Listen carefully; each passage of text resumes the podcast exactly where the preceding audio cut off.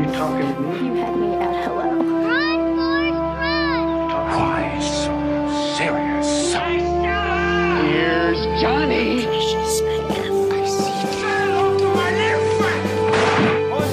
Vive el cine en primer plano. Bienvenidos una vez más al podcast de Primer Plano. Mi nombre es Sandra Peineda. Estamos aquí de regreso para el episodio 10 de la segunda temporada. Eh, una disculpa por habernos ausentado algunos días, pero la verdad es que todo este tema de cuarentena nos ha traído como locos. Entonces, pues ha sido un poquito complicado como que ponernos de acuerdo básicamente. Entonces, este, a pesar de que cre- creemos que tenemos el tiempo del mundo, creo que muchas hasta las cosas más mundanas de repente se han vuelto un poco complicadas para para todos, ¿no? Pero bueno, ya estamos aquí, queremos platicar, va a ser un podcast un poquito más resumido, pero igual no queremos dejar pasar este pues este momento donde queremos platicar de varias cosas y el día de hoy está conmigo acompañándome Vanessa. Hola, soy Vanessa Pineda. Ella es mi hermana. Creo que nunca había estado en el podcast, pero sí conoce el podcast y quiero creer que ha escuchado todos. La mayoría. La mayoría. Bueno, pero este, bueno, qué bueno que al menos ha escuchado alguno. No, sí, es que el tiempo antes era algo que faltaba, pero eventualmente me pondré al corriente. Sí, porque Vanessa estuvo en Italia Ah, sí. hace un mes, Durante el caos de el coronavirus. pero no crean que fue irresponsable ni mucho menos. Ella estaba de intercambio y por obvias razones tuvo que volver. Y ya está bien, ya tuvo su momento de cuarentena, estuvo 15 días encerrada. Que en esos 15 días debiste de haber escuchado el podcast. ¿Por qué no lo hiciste si estabas sol en tu cuarto sin salir durante 15 días? No se me ocurrió, la verdad. Bueno, pero bueno, en fin, ya estamos aquí para platicar y justo esto que, que les comento viene mucho al caso de lo que queremos platicarles, la verdad, siendo honesta y es algo muy curioso que un podcast de cine venga de, o una persona que se considera como muy admirador del cine como yo, que venga a decirlo, pues es como algo extraño, pero digo, no sé ustedes qué les haya pasado, pero realmente no ha sido como el mejor de los momentos para mí, como para concentrarme en ver todas estas miles de películas que he visto. O sea, no sé, como que no he tenido, como que he intentado como refugi- refugiarme un poco más, o no que he intentado, pero se ha dado, digamos, en cosas que ya he visto, En lo seguro. en lo seguro, ajá, y como que no he sido tan activa en ver cosas nuevas. Sí, pues es que es como esta comfort zone porque, o sea, no chance y si ves una película y te termina deprimiendo, dices, ay, pues no es lo ¿Para que qué? necesito en estos Exacto, momentos. entonces pues también no sé ustedes si les haya pasado eso, pero pero creo que yo sí personalmente, aunque sí hemos visto cosas, ¿no? Y Sí. yo creo que igual y mejor primero hablamos de la cosa que sí hemos visto esta semana. Bueno, hemos visto varias cosas, ¿no? Pero yo creo que la que sí hemos como concluido de inicio a fin es, este, como ustedes sabrán, ya hay, ya son prácticamente, creo, todas las películas de Estudio Ghibli en Netflix. Creo que solo falta el otro mes que saquen como su Otras last bundle. Ajá, porque eso es prácticamente inaudito. Nadie más. O sea, era bien difícil encontrar películas Sí. de estudio Ghibli en internet. Digo, de la manera legal, obviamente. Este, pero ya están todas en Netflix. Nada más en Japón y en Estados Unidos no la subieron. Ajá. Entonces. Pero tiene sentido porque Disney es el dueño de los derechos de Estudio Ghibli en Estados Unidos. Entonces es más complicado. Disney Plus. Ajá. Este, pero bueno, ya están aquí en México y nos, nos lanzamos a la sala de la casa. de la casa a ver. Este. Se llama nada más La Princesa Mononoke, ¿verdad? Sí. Bueno, es una historia, ¿quieres decir más o menos el, el plot? Sí, es pues una película. eh, el director es Miyazaki. o Hayao Miyazaki. Hayao Miyazaki.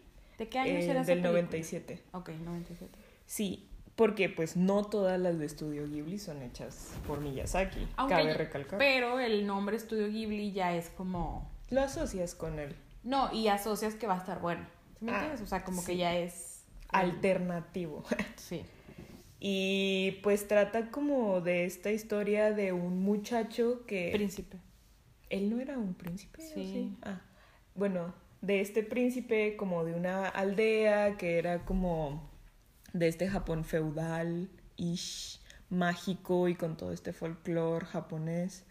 y pues él se le cae una maldición e intenta ir a buscar como la cura de esta maldición que él tiene y pues se envuelve en otras cosas y termina teniendo como esta aventura eh, dentro de un bosque mágico. Sí, básicamente él, como dice Vanessa, pues desafortunadamente tiene una maldición y a partir de ella pues quiere ir a buscar la cura y en el camino es que se da cuenta pues de que al final de cuentas es como un microcosmos de todo lo que sucede realmente en el mundo real, ¿no? O sea, donde obviamente al ser una película de estudio Ghibli y al ser una película de- específicamente de Miyazaki va muchísimo más de lo que se muestra, ¿no? O sea, está llena de simbolismos y para nada es una película de niños. O sea, obviamente un niño la puede ver, aunque bueno, esta sí es un poco como más gráfica, ¿verdad? Bastante más Sí. gráfica, pero obviamente los, o sea, que no te engañe que al ser animada va a ser para niños, ¿no? O, Sí, o o que los temas son banales. Sí, la animación ha sabido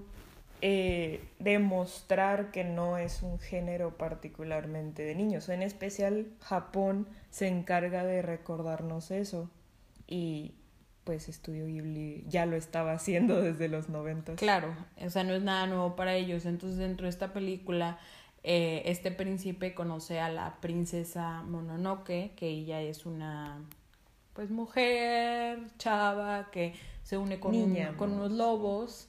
Este, son dioses de que alguna yo- manera de este bosque mágico.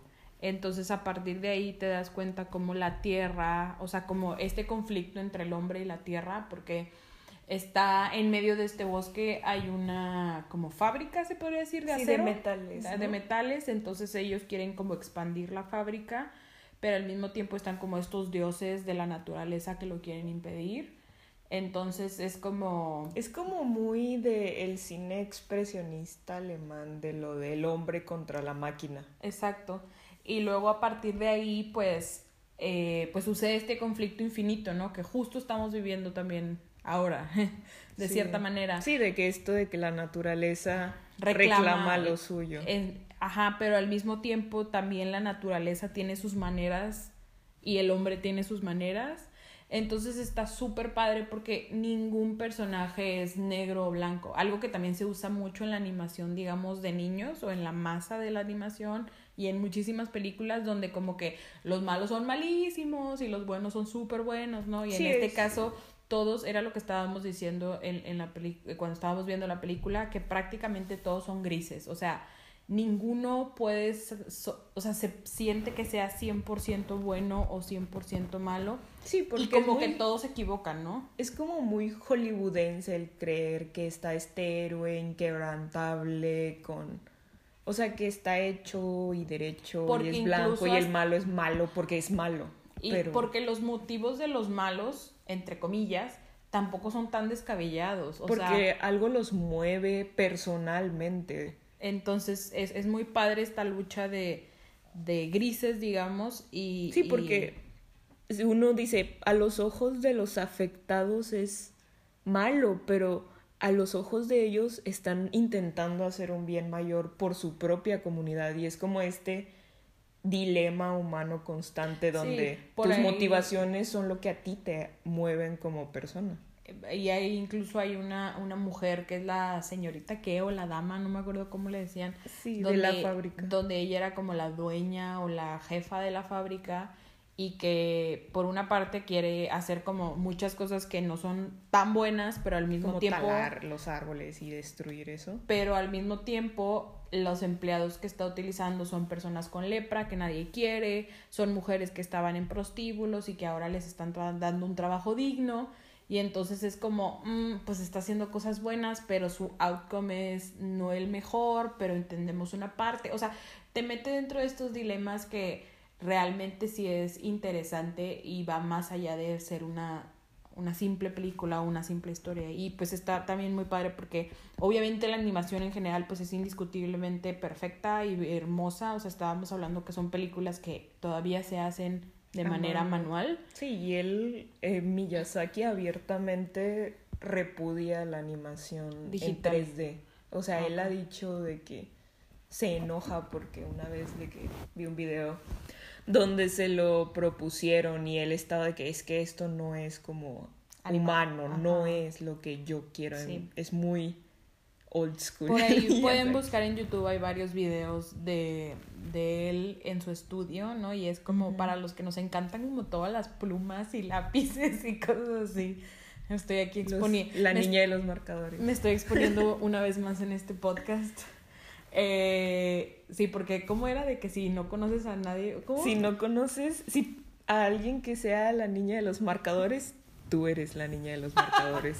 Entonces, pues creo que yo lo soy, pero eso ya lo sabía desde hace mucho. Pero bueno, en fin, o sea, su lugar es como un santuario padrísimo donde Sí. él incluso menciona que las historias y los guiones como que van saliendo a la On the marcha, go. ¿no? Sí, O por sea, eso muchas peli a veces las películas de Ghibli no tienen mucho sentido narrativamente. Exacto, solamente es como la belleza en sí. Y obviamente, pues Hayao este, le da su toque en cuanto a estas sutilezas y, y no sé, como la atención al detalle llevadas hasta su máximo exponente. Sí, y aparte usa su propio folclore eh, japonés para encontrar como pues no, no deja atrás su cultura. O Claro. sea, la sabe mostrar de una manera en la que te interesa o te intriga, hablando como de todos estos seres místicos, de la magia, de, Comida. de la comida, los, los bosques, incluso pues encontré como mucha similitud con, con esto de los yokais, que son como estos fantasmas japoneses que nacen en base como al odio de la gente. Y pues nuestro protagonista es lo que él lo mueve genuinamente durante toda la película. Él no quiere que la gente sienta odio, no quiere que los mueva el odio, porque eso es algo que contamina tu alma. Y él también acepta su destino, ¿no? O sea, él sabe que está condenado como a esta maldición y aún así lo acepta, ¿no? Sí, no deja que lo consuma el mismo odio que lo envenenó. Entonces es- está, está muy padre, pero y súper recomendable y pues está en Netflix, o sea, ¿qué más, no? Está y está bastante larga para una película de animación. Dos horas y cuarto, dos horas catorce creo. Este es del 97 y sí, la verdad está muy padre. Está en español, digo, Y en japonés. y en muchos otros idiomas, pero digo, por si a mí a veces como que los ruidos de los animes como que me aturden un poco, entonces prefiero verlas en español. Pero, pero sí. De hecho también estamos viendo, pero ese todavía no lo terminamos, entonces igual hasta que lo terminemos podemos hablar Como de él. en dos, cuatro días. A lo mejor Sí. la otra semana. Este, pero es el, el anime, el famoso anime llamado Neon, ¿o Neon? Neon Genesis Evangelion de Hideaki Anno. que es como de los top animes, supongo, de la historia. Sí. Sí, yo casi no sé O sea, la cosa de Evangelion es su relevancia en la historia del anime, porque fue un antes y un después. Ok, bueno, pues lo estamos viendo, vamos como en el episodio 15 o 12, algo así. Sí, 15. Yo, la verdad, eh, ahí va. Creo que los últimos episodios son los buenos, entonces puede que cambie mi perspectiva por completo. Sí, pero Es que el tema de los animes es que son muy repetitivos en cuanto a sus... pero es que ¿qué no lo es? O no, sea, no, no, estoy de acuerdo. estoy Sí, de acuerdo. porque, pero es que a lo mejor es como esta misconception que tenemos de la repetitividad, porque digamos, también que estamos viendo, o bueno, yo estoy empezando a ver How I Met Your Mother, siempre es lo mismo también de Ted buscando otra chava y Ted queriendo hacer Sí. esto, y, y en Evangelion, para los que no Pelean. sepan, pelean contra unos monstruos, y es todos los capítulos de Shinji peleando contra un Eva. Sí, sí, sí, pero aquí. Digo, un bueno, ángel. X, luego platicaremos de Evangelion cuando se termine. Pero bueno, a- ahora que tocas How I Met Your Mother, está a regreso en, en Amazon, Amazon Prime. Prime. Entonces, esa, por ejemplo, para mí entra definitivamente dentro de mis comfort. Que Sí. es algo, esa serie yo creo que la he visto como dos o tres veces, así completa. O creo que esta sería la tercera. Este, y claro, por supuesto, es dentro de mis favoritas. Y porque, pues, Ted es como por excelencia el veinteañero que todos somos, ¿no? O sea, los que tenemos 20 o que hemos tenido 20 años, veinteañeros de alguna manera, somos como estas personas que ya son como adultos, Y pero más que los todavía... solteros. Sí, ajá. Este, que somos como adultos, pero como que todavía no nos independizamos o apenas nos estamos comenzando a independizar. Y si ya estás como viviendo solo, pues que, o sea, como que no te consideras a ti mismo un adulto y luego después cuando ya así como que se agregan todos estos problemas como de las relaciones, los amigos y la familia, entonces creo que todos nos podemos, a- no necesariamente con Ted, pero con alguno de los personajes que está ahí, creo que todos, todos, todos nos podemos identificar. Y está muy gracioso. Muy gracioso, sí. Eh, sí me está gustando mucho, pero... ¿Tú perso- nunca lo has visto? No. Ok. O sea, solo sé de que el spoiler final, porque pues, fue muy sonado en su Ajá. momento. Y mucha gente le rompió el corazón. Y, pero no lo voy a decir. Vanessa, no digas eso. Pero no lo voy a decir el spoiler, porque Bueno, capaz si hay gente que... Pues, Ah. How I Met Your Mother, ¿cuál será el spoiler decepcionante? Uh, bueno, en fin. Y luego. Bueno, eh, pero me, lo único que me molesta un poco al respecto es como en estos tiempos modernos uno ve como la insistencia de Ted a veces con respecto a Robin y es como que, ay no, qué miedo. Sí, pero luego todo eso tiene otro desenlace como muy distinto. Bueno, pero al menos hasta este punto dices como Pues es que, la quiere "Ah". mucho. Pero lo. eh, tienes que verlo todo. Pero bueno, eso yo Pero creo está que sería- padre el, el lado de la amistad de ellos, o sea, el valor que tiene, cómo trascienden, cómo... O sea, me gusta mucho que ellos son de que, oye, necesito esto y van todos juntos, o sea, como que esta devoción de amigos la ves muy sonada en los sitcoms, pero aquí se vuelve como un poco más real porque estos personajes no solo son como menganito y fulanito con una personalidad genérica. Sí, como- Genuinamente tienen como que sus formas de ser, sus propios moral compasses. A mí me encanta, de- lo que más me gusta de Met Your Mother son como todos los mini gags que tienen, o sea, por ejemplo, lo de la piña, lo de la cabra, lo de no hay nada bueno que hacer después de las 2 de la mañana, tipo como que todas estas, o lo de la tie, la corbata, lo de las cachetadas, o sea, Sí, como porque que les- tienen cositas. Porque la historia comienza en un punto donde ellos ya llevan bastante tiempo, Tiempo de ser amigos y donde genuinamente la que se une nueva al club Robin. es Robin, diferente a otras sitcoms como eh, Friends o The Big Bang Theory que poco a poco se van añadiendo nuevos y nuevos, pero no se siente como que este background de años. Sí, como que estos sí se sienten muchísimo más amigos. Friends es diferente, que también es una de mis comfort, 100%. O sea, yo Friends lo he visto miles de veces, es así, tipo, he perdido la cuenta. Me sé prácticamente todos los episodios y todas las líneas de todos, este... Y obviamente sé muy bien que ya no es como políticamente correcto y si se volviera a hacer ahorita sería así como Ross, en serio, de que lo del condón y así, o sea, tú siendo un paleontólogo no sabías, o sea, ¿sí me entiendes? Entonces, eh, we were on a break, o sea, obviamente sabemos que, que, que hay todas estas miles de cosas súper malas, pero... Louis Vuitton. Pero no, o sea, es otra de mis, definitivamente de mis comfort.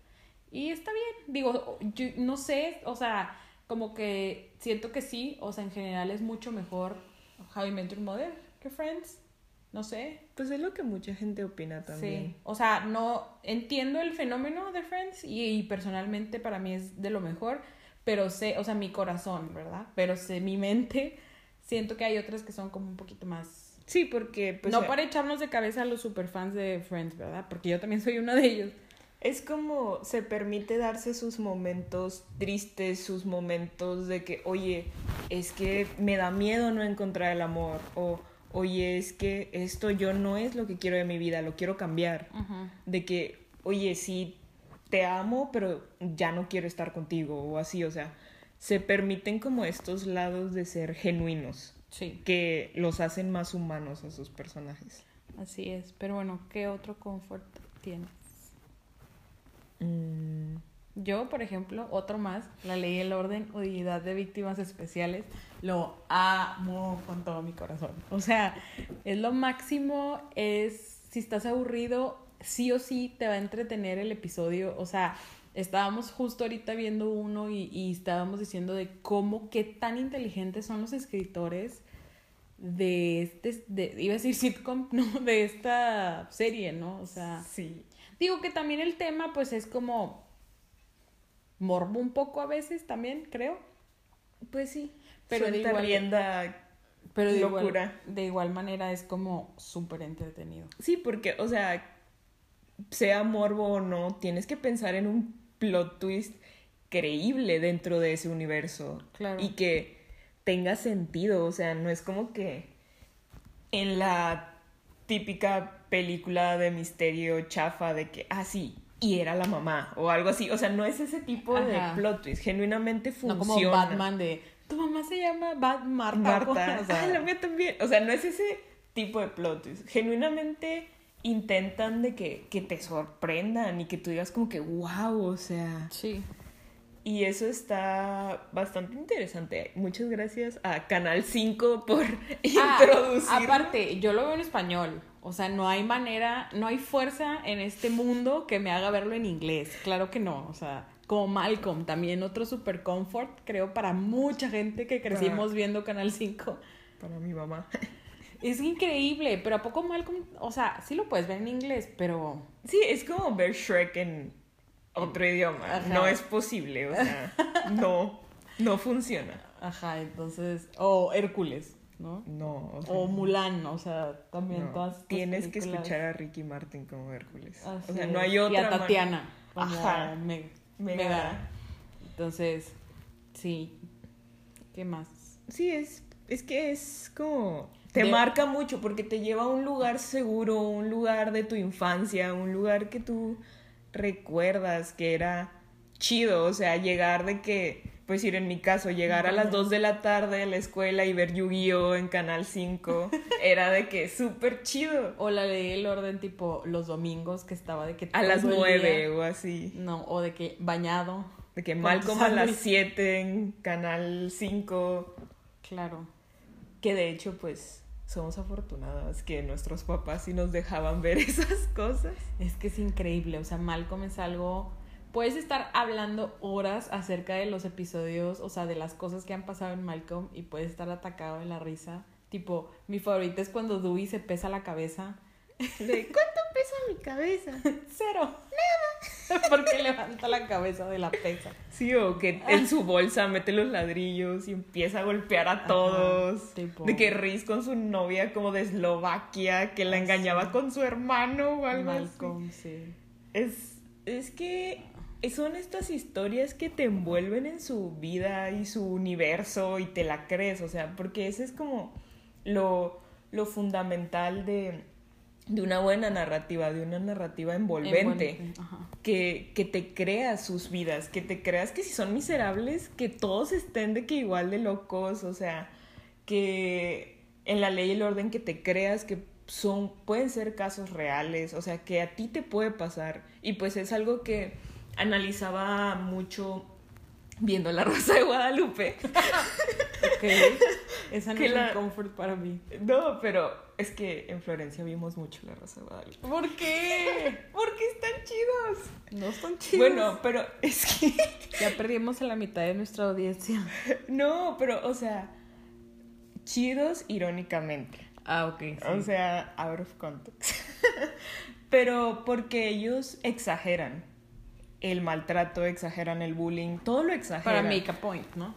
Para make point y para que la gente que lo esté viviendo le, le quede bien Sí, por claro eso, o sea, de que, esto. ah, eso te puede pasar, no lo hagas, ¿no? Sí, o de que esto me está pasando a mí. Ajá. como su contraparte bien hecha y americana puede ser la ley y el orden. Que tú digas Claro. de que, oye, mi vecino hace algo parecido a esto, o sea, Claro. probablemente él anda en algo metido o no sé.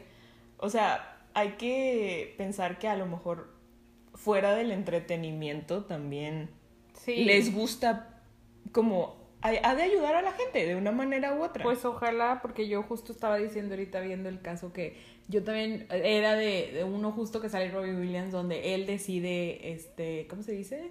ser su abogado. defenderse, ajá. Entonces yo de que obviamente yo me podría defender de tantos episodios que he visto como yo podría auto de que no, no es lupus, ¿verdad? Porque he visto Doctor House también otra de Super Comfort de Comfort Food, Super Comfort TV, digamos, donde de que todo, ya sé cómo no es lupus y cómo, Sí. ¿sabes? Entonces también es como muy Somos gracioso. expertos criminólogos, policías, médicos. Doctores, que de hecho House era epidemiólogo. Bueno, eso era. Si House estuvie- existiera, hubiera estaría estudia- ya hubiera encontrado la cura del coronavirus. Claro que sí, o sea, ya lo hubiera hecho. Sí.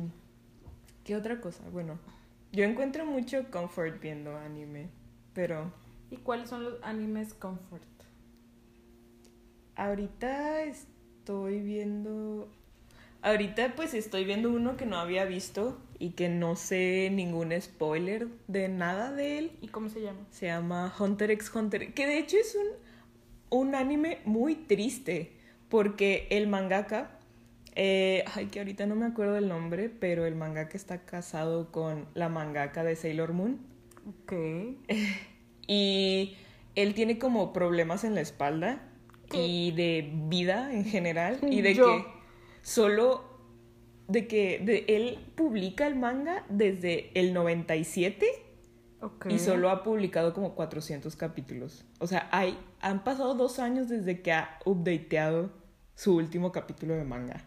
¿En serio? O sea, no está acabado. Pero ¿y por qué no ha decidido, o sea, ahorita que le falta dinero o qué? No, es porque está muy enfermo. Ah, ok. Y o sea, y por eso todo el mundo está de que no, que no se muera, por favor. Ah, porque no lo ha terminado. Ajá. Y no es un manga. El manga no se ha acabado. Ah, pensé que estabas diciendo un anime. Ah, sí, pero pues Ah. obviamente, pues como el manga no está acabado, pues el Ah, anime no ha acabado Ya, ya, ya. tampoco. Y pues es una historia muy chida. Digo, no está, estaba en Netflix, ya lo quitaron, ahorita está en Crunchyroll. Eh, los que no conozcan Crunchyroll es una plataforma para ver anime, que de hecho es gratuita, no necesitas tener una subs- suscripción y todo es anime legal. Creo que Mar- esta Maricela había platicado ya de ella. Sí, y pues está, está chida porque la puedes ver con anuncios y no necesitas pagar. Ah, ya. y Es creo- como YouTube. Ya, ya. Y según yo, cuando, o sea, pagas y ya es sin anuncios, ¿no? Sí, y te lo suben de que una hora después de que salieron en Japón. Ya. Y de que traducido legalmente, ellos pagan licencias. Y pues está muy chido, la verdad. Y pues lo puedes ver en tu tele, en tu celular, en tu compu, en tu Play, en tu Smart TV. Y si les interesa el mundo del anime, pues está muy chido. Y me gusta eso que no tienes que pagar tan... De que cuesta 100 pesos la suscripción, no es Sí. tan cara. Y te puedes... Puedes ver manga también. O sea, está muy completa. Y pues en, Pues- tienen todos los animes que se te ocurran. Y por ejemplo, de los oldies que estén como doblados al español como salieron en la tele, ¿tú crees que están o no? De hecho, ellos hacen sus propios doblajes también. No, pero por ejemplo, de que los que vimos Ranma o los que vimos de que esos Sí les estarán... puedes cambiar el idioma. Digo, no todos, pero probablemente los viejos, sí. Y pues esta historia está muy padre porque es un shonen, que los shonen son los de acción y así, es de que un one de que sigue esta línea maravillosa del shonen. A mí me encanta el shonen. Y es como padre ver uno un poco diferente. Y eso a mí me hace muy feliz porque me gusta mucho. Bueno, muy bien. Bueno, pues con eso nos quedamos. Ya tienen ahí varias recomendaciones, tanto de las, bueno, en la película que vimos, en general el estudio Ghibli, porque cualquiera yo creo que es muy buena. Este, pueden empezar a ver Neon Genesis Evangelion como nosotros y a ver qué, qué les parece. O todas las series que dijimos, donde se pueden hacer expertos en prácticamente lo que ustedes quieran. Al que entienda el final de Evangelion, Díganos, si saben algo acerca de eso, de que el que entienda, le juro que le mando algo a- de Uber Eats a su casa. Que por cierto, digo, no nos pagan, ojalá nos pagaran, pero Cinépolis ya está en Uber Eats. Cinepolis sponsor us. Por favor, al menos danos rentas para regalar. Danos palomitas. Ajá, pero ya están en Uber Eats y ya tienen como sus combos, como como pareja y combo. ¿cómo De que llama? nachos Ajá. y todo, micha. Entonces digo, eh, todavía tenemos presencia, planeado, perdón, pedirlo la próxima semana a ver cómo llega. Esperamos que el nacho no llegue así como todo zarandeado o el hot dog todo Como aguado. tu o coca del McDonald's, que ya está la mitad de la coca afuera entre el plástico Exacto. y el bote. Entonces, digo, pero al menos yo creo que las palomitas llegarían bien. Entonces yo la verdad sí se me antojan unas cheddar, o sea... Y está muy chido que te regalan una renta. Ah, claro, es verdad. Por cada compra que hagas, ahorita están regalando rentas en Click, que Click está súper bien. Yo creo que es una de las mejores. No tanto la plataforma, la plataforma sí está como media... Arcaica. Arcaica, pero el contenido es muy bueno. Sí, porque está variado, hay de todo, los precios son bastante accesibles, hay de 20 pesos a 100 pesos. Y puedes pagar con puntos Cinépolis. Entonces también eso es, está cool. Sí, lo y- único malo es que pesan mucho sus películas, no las descarguen. Sí, nada más streamenlas, no, no las descarguen.